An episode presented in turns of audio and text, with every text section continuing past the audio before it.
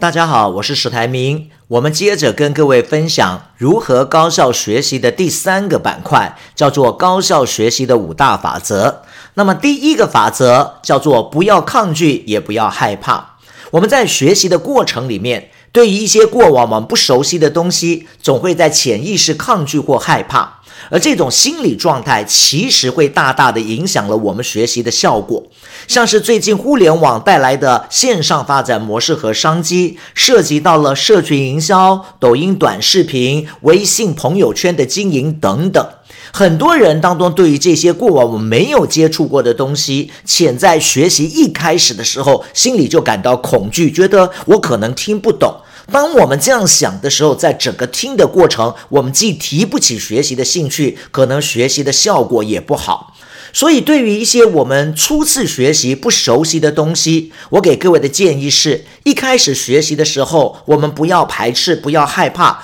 更不要急着记笔记当中和重点。先让自己放轻松，先听老师当中在讲的整体的这个概念。那么听了一个段落之后，我们相对的就比较会进入情况。接下来他谈到的很多重要的知识点，我们就能够学习起来。这样的学习效果相相对的会比较好。举个例子来说。电竞是现代年轻人当中为之疯狂的一种潮流，但是年老的一代却认为这种打游戏是一种不务正业的事情。其实，我们从另外一个思考的角度来看，古时候罗马竞技场的角斗，现代的摔跤，你用不喜欢的人的角度来看，他们也完全不了解到底看这些东西，大家看得那么刺激，看得那么热闹，到底有什么好看？其实啊，人的天性本身就喜欢竞技，特别是那种竞技之后赢的感觉。那么，对于我们不了解的事情，我们先不要急着下定论，而是尝试当中享受中间学习和互动的这个乐趣。